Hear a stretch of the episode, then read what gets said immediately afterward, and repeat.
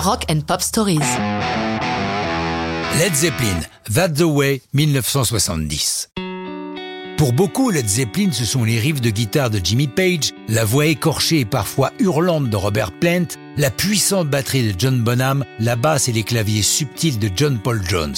À eux quatre, ils ont inventé le hard rock, sans oublier la part de Deep Purple.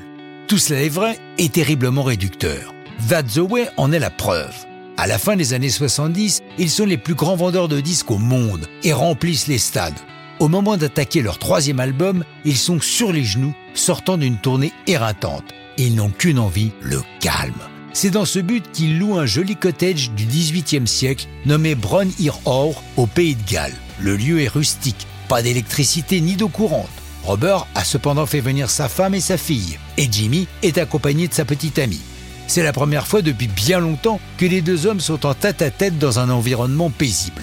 Les chansons qui vont sortir de cette retraite reflètent l'ambiance de ces moments bucoliques. That's the Way est le fruit d'une longue promenade des deux créateurs dans la campagne.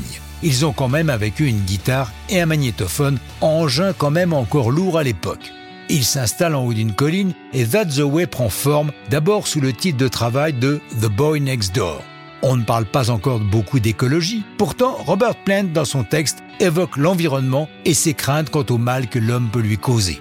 Il profite également de la chanson pour raconter en quelques mots les humiliations qu'ils ont pu subir dans le sud des États-Unis lorsque dans certains restaurants redneck, on leur demandait de déquerpir du fait de leurs cheveux longs. Il leur est même arrivé d'être mis dehors avec un flingue pointé sur eux. Notons que l'on retrouve ce type de situation dans le légendaire film Easy Rider. Une fois les chansons composées, il s'installe dans un ancien hospice, le Headley Grange, où il retrouve Bonham et John Paul Jones, et démarre l'enregistrement de l'album avec le studio mobile des Rolling Stones qu'ils ont loué. L'album Led Zeppelin 3 est publié le 5 octobre 1970. Comme d'habitude, pas ou peu de singles. En l'occurrence, seul Immigrant Song sera publié dans ce format. Par contre, l'album fait carton plein, numéro 1 dès sa sortie des deux côtés de l'Atlantique, les précommandes dépassant le million d'exemplaires. À propos de That's the Way, le fameux rock critique Lester Banks écrira dans le magazine Rolling Stone C'est la première chanson de Led Zeppelin qui me donne vraiment de l'émotion.